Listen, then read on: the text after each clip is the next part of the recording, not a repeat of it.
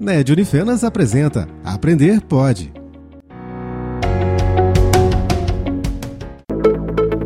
Guerreiros! Aqui é o Producast, este é o podcast trazendo informações, curiosidades e muito mais. Esperamos que vocês estejam se adaptando bem durante essa quarentena e a todos vocês o nosso voto de força, solidariedade e confiança que dias melhores virão. Aqui quem vos fala é o Igor, sou do curso de Biomedicina e se você nasceu, você já venceu a sua primeira corrida. Oi, aqui é a Adriele do curso de Biomedicina e se você pretende curtir a sua vida agora, estar tranquilo para deixar sua bela herança genética aqui na Terra, não se preocupe que a gente te mostra como. Oi, eu sou a Maria Eduarda no curso de Biomedicina e se você não estiver no seu melhor tempo, é só dar uma congeladinha.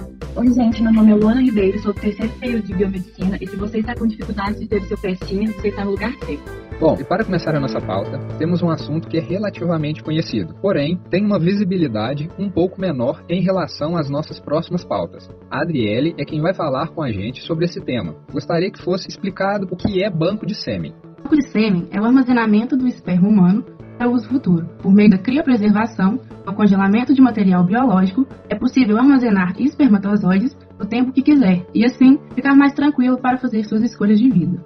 Então, o sêmen é congelado, certo? E isso vai servir, vamos supor, para caso alguém queira ter filhos no futuro. Essa é uma alternativa para isso?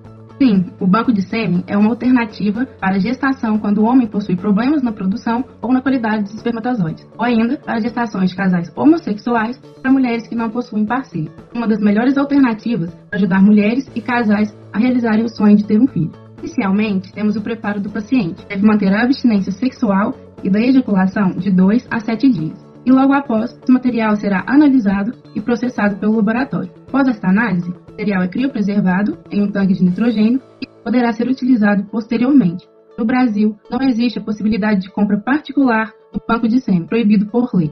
Seguindo essa linha no assunto congelamento, vamos abordar também o assunto de congelamento de óvulos, em que a Maria Eduarda é quem vai explicar melhor pra gente. Procedimento geralmente é realizado por mulheres que desejam serem mães, mas preferem retardar o momento da gravidez. Com o avançar da idade, a infertilidade se torna um risco comum, dificulta a gravidez, apenas com 8% da sua função reprodutiva. Por isso, o ideal é recorrer ao congelamento de óvulo e que esse seja realizado antes dos 35 anos. Além disso, o procedimento é indicado também para quem deve retirar os ovários por causa de alguma doença. Então, isso vai além da simples dificuldade de ter um filho, né? Envolve questões e até doenças. E como você disse por último, até na necessidade da retirada dos ovários. Dando sequência, como funciona o congelamento? Os óvulos serão retirados dentro do ovário por meio de uma agulha bem fina. Permanecem armazenados na incubadora para finalizar a maturação dos mesmos. Após este procedimento, serão mergulhados em uma substância líquida para evitar a formação de cristais e colocados em nitrogênio líquido nesse processo semelhante ao congelamento do sêmen, que pode ficar congelado por mais ou menos 28 anos, quanto tempo os óvulos podem permanecer congelados? Esses óvulos podem permanecer congelados por até 10 anos. Somente será descongelado quando a mulher decidir engravidar fertilização in vitro. Esse é um assunto polêmico, tem gente que é contra, tem gente que é a favor. Como que acontece o processo da fertilização in vitro? É realizado em laboratório. Os óvulos são fecundados com espermatozoide parceiro e após implantados no útero da mulher. Puxando a deixa de falar sobre óvulos, nós podemos mencionar também a doação de óvulos. E quem vai falar com a gente sobre isso vai ser a Luana. Luana, começa explicando pra gente quem pode doar os óvulos e como funciona esse processo. Mulheres acima de 18 anos até 34 anos podem realizar a doação. Entretanto, há algumas exigências, como por exemplo, de que sejam saudáveis e não possuam doenças sexualmente transmissíveis ou doenças genéticas.